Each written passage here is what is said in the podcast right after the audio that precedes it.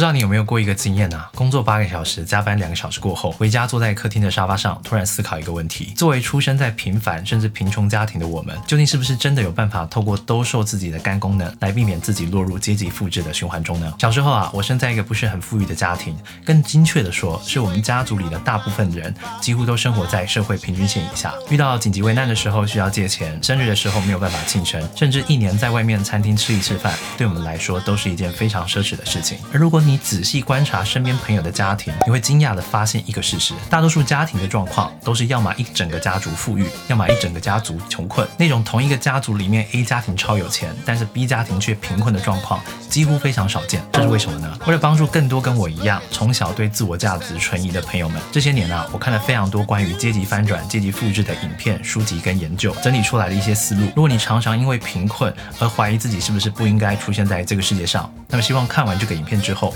能够为你现在的生活照进一点希望。先说一个悲伤的结论：有大量的研究指出，阶级复制几乎是一个必然结果。其实，在这么一个舞台上，我们很多同学都会羡慕。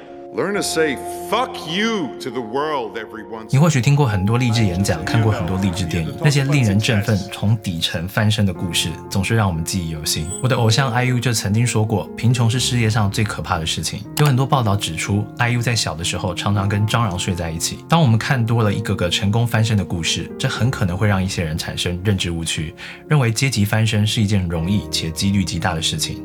但现实总比我们想象的要残酷一些，因为并没有一个记者。会选择去采访翻身失败的人，这也就意味着我们看到的很有可能只是幸存者偏差 （survivorship bias）。First cannon shot of the Second World War is fired on Danzig. 第二次世界大战时，美国空军曾经苦于飞机在战争中不断坠毁。他们左思右想，琢磨着有没有什么方法可以减少飞机在战争中被击毁的可能性。后来，他们想到了一个办法，就是借由分析飞机上的孔洞分布，来决定要加强飞机的哪一个部位。而当监视人员发现飞机的右后方弹孔最多的时候，他们决定要投入大量的资金去加强那个地方的装甲厚度。这个推论听上去合理，但其实就是幸存者偏差的完美体现。因为军方所分析的样本，通通是那些没有。被坠毁飞得回来的飞机，事实上，那些早已在战场上被击落的飞机，才是真正有价值的数据。也因此，透过逆向思维，我们会发现，如果想要降低飞机被击落的可能性，我们更应该要选择弹孔分布最少的地方加强保护。这就是幸存者偏差。如果你还是不理解的话，那么我举一个更简单的例子啊。我小时候是一个混混，特别爱跟人家打架。我发现每次大家在打架的时候啊，都喜欢挥右拳去攻击别人的左侧，因为多数人都是右撇子啊。于是为了确保未来打架的胜率，我决定在之后跟别人打架的时候，都选择先防御左侧。但事实上啊，我们更应该防护的是哪里啊？不是左边，也不是右边，肯定是该边嘛。而我们之所以会认为要防护左侧呢，是因为我们分析的样本是来自于两个还有打架能力的人，没有被送医。但事实上啊，那些生殖器早已被踢爆、正躺在医院的那些人，才是我们真正要分析的样本。这样应该很好理解吧？说到这里啊，我知道有些人可能急了。那你不是老师吗？你应该给学生希望啊！生在贫穷家庭的孩子，是不是说一辈子没有办法翻身啊？我并不是要击碎你的信心，我当然可以告诉我的学生、我的客户，你超棒的。就算你现在成绩超烂，公司亏损，只要相信自己啊，总有一天绝对能够翻身。但鸡汤的作用仅止于灌醉自己。有太多的研究表明，喜欢看鸡汤文的人智商普遍较低，因为他既不能帮你解决问题，甚至会让你忽视问题的存在。所以，作为一个老师，我有责任带你看清现实，也有责任替你发现问题。他有一句我常说的话：当我们发现问题，就代表离解决问题不远了。Suddenly, I understood why so many of our anti-poverty programs don't work. Poverty is not a lack of knowledge. 历史学家布雷格曼在二零一七年的 TED 演讲中分享自己过去研究贫富问题的成果。他表示啊，过去多数的扶贫计划之所以无效的原因在于，大家误以为贫穷源自于知识的匮乏，还有教育资源的不充沛，并提出了一个在外人听来觉得毁三观的结论：穷人之所以穷，就是因为他穷。二零一三年，在 Science 科学期刊上，有学者发表一篇论文，探讨了贫穷是如何妨碍一个人的认知功能。研究人员调查了四百六十四名生活在印度的甘蔗农民，他们发现啊，相比于丰收之后，在丰收之前，农民的认知能力会大幅下降。原因是因为丰收前，农民处于相对贫困的状态。研究结果表明啊，当人类过多关注于贫穷问题，例如思考劳保、健保账单要不要缴啊，车子故障了要不要修啊，还有贷款还款问题的时候，人类的智商平均会下降十三分。这概念等同于一个人晚上不睡觉。简单说啊，当一个人处于贫困状态的时候，相对于富人来讲，他等同于每天都没睡觉。而在这种情况下，你认为这些人能做出多正确的决策吗？这个状态也被称为稀缺心态。富人们普遍认为的教育是对未来最好的投资，在穷人的眼里看来，俨然成了一句干话。其实用逻辑想，也能明白啊。当一个人连饭都吃不饱，他哪有什么精力去思考未来的中长期规划？贫困的人所做出的每一个决策都是指向当下的，这也是为什么穷人更容易放纵于享受美食、娱乐、酒精等奶头乐的原因。也就是说啊，大部分的穷人之所以穷，是因为他在此生做出的错误决定比别人来的更多。在学生时期选错朋友，于是开始抽烟、喝酒，甚至吸毒。毕业之后选错科系，所以对学习毫无热情跟兴趣，整天混吃等死。之后又因为选错工作，得到了一个薪资并不高，但主管很击败的工作。接着选错伴侣，所以连积蓄都还没有攒够，就在没有做好安全措施的情况下，导致对方无预警的怀孕，不得不结婚。最后连床都还没有躺热，没过几年就对外宣布离婚，原因是因为曾经太过年轻，而没有看明白什么是真正的爱情。好不容易辛苦的等到孩子长大了那么一点，但因为不满老板没给自己加薪，所以连自己凭什么能创业成功这个问题想都没想过，就贸然选择贷款开公司，只因为觉得别人当老板好像很好赚，还可以不用看人脸色。我知道这讲起来很残酷，但这几乎是大部分穷苦人一生的轨迹。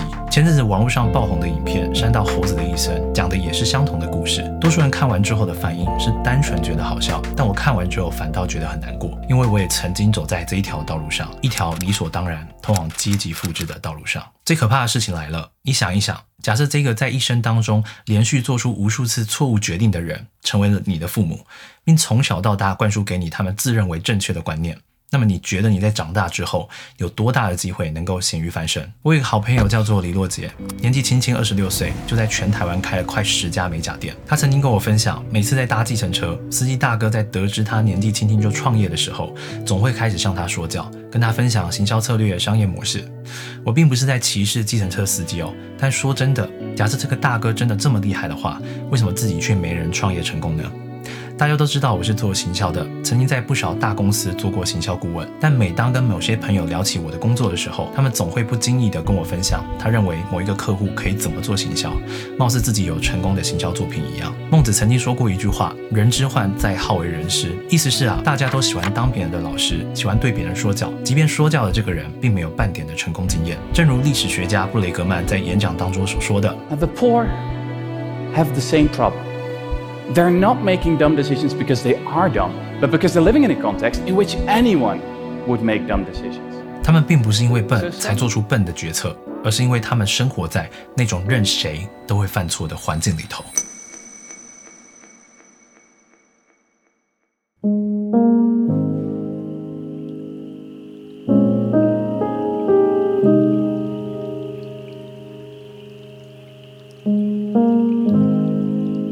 价值观决定一个人的选择，而选择决定一个人的未来处境。也就是说，假设你现在生活很困苦，那源自于你的选择，而你的选择来自于父母传授给你的价值观。这也就意味着，假设你在长大之后没能摆脱阶级复制这个循环，并不是因为你在成长过程中不够努力，更有可能的是因为你周遭存在大量不见得有成就却自以为是成功人士的人，从幼年乃至成年，持之以恒地灌输给你不见得正确的建议，导致你做出错误决策。最后变得贫穷。愚蠢的人并不可怕，可怕的是他不知道自己愚蠢。更悲哀的是，如果你因为听信了长辈的话而失败了，那些曾经教育你的大人们仍旧会坚信自己的想法是绝对正确的。不知道你的父母是不是也曾经跟你说过一句话：“我叫你做这个是为你好。”没错，一个跟你亲近的人，他肯定不会想要害你。但一个人不会想害你，并不意味着他就不会害到你。他的建议可能是出自于善意的。但出自善意的建议，不见得百分之百是正确的。我高中的时候加入吉他社，就开始迷恋上了音乐。当时我愿意一天抱着吉他弹上四个小时，甚至每天凌晨四点、五点就到学校，只为了练吉他不会吵到别人自习。下课的时候，也总会把自己关到狭窄的小居间，倚着手机的微光独自练习。我在十六年的岁月里，难得找到了一件自己这么热爱的事情。很显然的，如果是富人家的爸妈看见自己的孩子认认真真的对待一件事，他们绝对会全力支持自己的孩子的，因为富人绝对明白一个道理：几乎没有任何一件事是在你干到行业顶尖的情况下赚不到钱的。但我印象非常深刻，很多时候，哪怕是我假日已经写好作业也好，当我一个人窝在书桌前苦练吉他的时候，我的家人总会走到我的桌边，用轻蔑的口吻跟我说：“弹吉他有什么用？将来能赚钱吗？”如果我当时就真的这么信以为真，带着就算付出比别人好几倍的努力，也无法有所成就的错误观念，那么我在高中毕业后的第一份工作能是吉他老师吗？所以，虽然我接下来要讲的这一席话非常的大逆不道。但如果你希望摆脱阶级复制的话，那么希望你能够记住：富人家的小孩不听话，容易在未来失败；但穷人家的小孩若不听话，反倒更容易在未来成功。接着要跟你分享第二个能够避免阶级复制的方法，叫做二次投胎。假设这个世界上啊，真的有一种选择叫做投胎的话，那么当我们遇到不满意的人生处境，我相信多数人有可能会选择投胎，无非是因为投胎就意味着我们有机会出生在一个相对富有的家庭，对吧？例如我们在新闻上看到有一些二代啊，生日的时候，他的老爸老妈就送他一台名车，这时可以预料的，底下一定会有人留言调侃说，哎，投对胎之类的话。而相对富裕的家庭，它的底层含义是啊。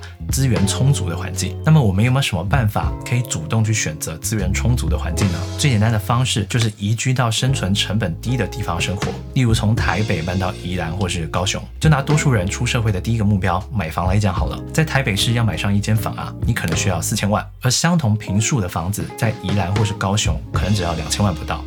而这两千万的差距啊，不仅仅是在金钱上的，这同时也代表了一件事：相同要达到买房这个目标啊，台北人所要花的时间跟努力，会是宜兰或高雄人的好几倍。这个意思是啊，假设高雄人在三十岁买房，五十岁才能缴完房贷，那么台北人要缴完房贷就要等到七十岁了。所以每当我听到台北人在抱怨生活很苦、钱不够花的时候，我都会想啊，他们为什么不选择搬去生存成本低的地方生活呢？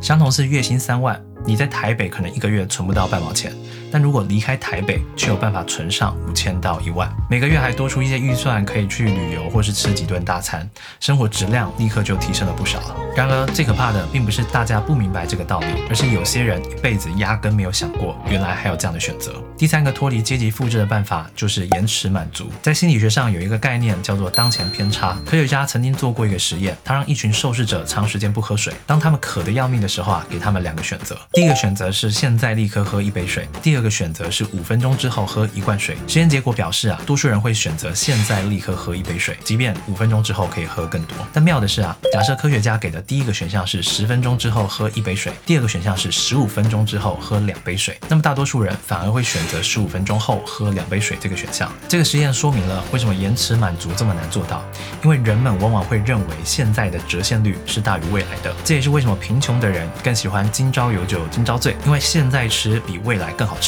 现在爽比未来的爽更爽啊！如果你无法体会延迟满足到底难在哪里啊，那么你可以想一想一个情境哦。假设有一天你跟我说你要减肥，然后我就拿一个刚炸好、上面撒满胡椒粉的鸡排，接着不停的在你耳边低吟啊，吃一口嘛，吃一口嘛，吃一口又不会死。我敢保证百分之九十九的人都会扛不住诱惑，最后选择吃上一口。明明知道会胖，但你就是忍不住会去吃嘛，因为不吃的话不是人呐。那么到底要如何有效的达成延迟满足呢？科学家曾经做过一个实验，他用电脑模拟。出受试者未来的样子，并让受试者看到。简单说啊，就是把延迟满足后所获得的成果给具象化。如此一来啊，就能大幅的增加受试者延迟满足的能力。假设你想要减肥，你可以试着用修图软体啊，把照片中的自己 P 成你理想的身材，并把照片列印出来。每当你想要吃高热量的食物，就看一眼照片，这样就能有效增加自己减肥的成功率了。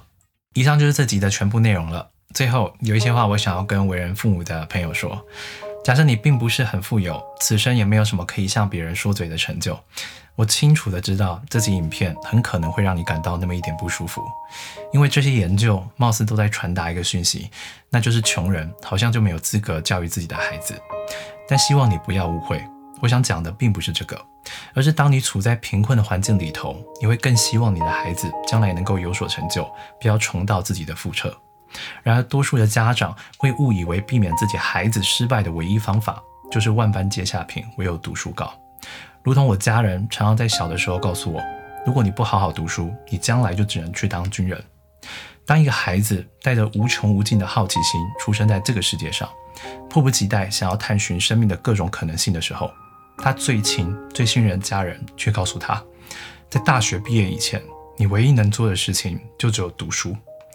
那么这个孩子的内心究竟会有多压抑、多封闭？他对人生还会有任何期待吗？就像我在高中的时候，手握着自己此生最热爱的吉他的时候，我多希望我的家人走到书桌前，跟我说的一句话是：“恭喜你找到你一生的挚爱，加油，好好干。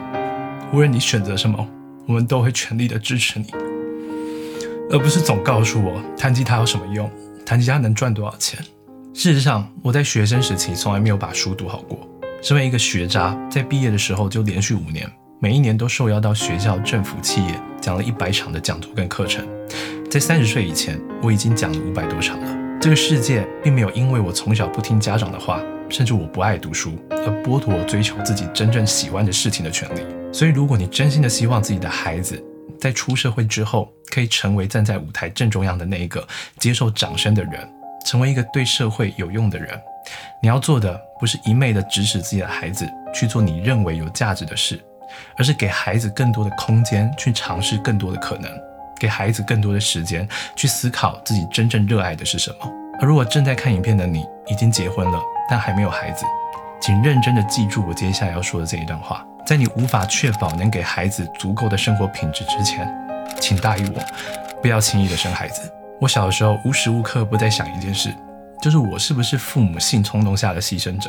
我是不是不应该出生在这个世界上？很抱歉，因为我很认真、很用心的做这集影片，所以希望每一个跟我一样小时候生活困苦的朋友们，都能有朝一日找到自己生而为人的价值。所以在最后的最后，我想要送给你一句话：活在别人的眼里，就是对自己彻底的不尊重。人生是你自己的，不是你爸的，也不是你妈的。最终能陪你走到最后的，只有你自己。所以，请好好的为自己而活。这集影片讲的所有内容，全都出自于《成人世界生存逻辑》这本书。书本从找工作、找伴侣，谈到结婚跟创业。如果你觉得这集影片对你来说很有帮助的话，那么相信我，这本书对你的帮助会更大。作者是吴敬凯，也就是我本人。我诚心推荐给那些对自我价值存疑的人，还有曾经怀疑自己是不是不应该出现在这个世界上的人。我知道看我内容的朋友，有一些人是 KOL，是艺人，是很有影响力的老板或主管。如果你真心觉得影片不错的话，希望你能把影片分享给你的粉丝们，帮助他们成为更好的人。如果觉得内容不错的话，欢迎留言鼓励我。很抱歉，我忍不住。我是吴金凯，一个期望透过传递知识，让世界变得更好的老师。如果想看更多内容的话，记得追踪我的粉丝专业或是 Instagram。那么我们下次见，拜拜。Please help me be yeah, all that you want me to be. Cause everything's broken in me. And so I'm wondering if you'll be my peace on your side of eternity empty.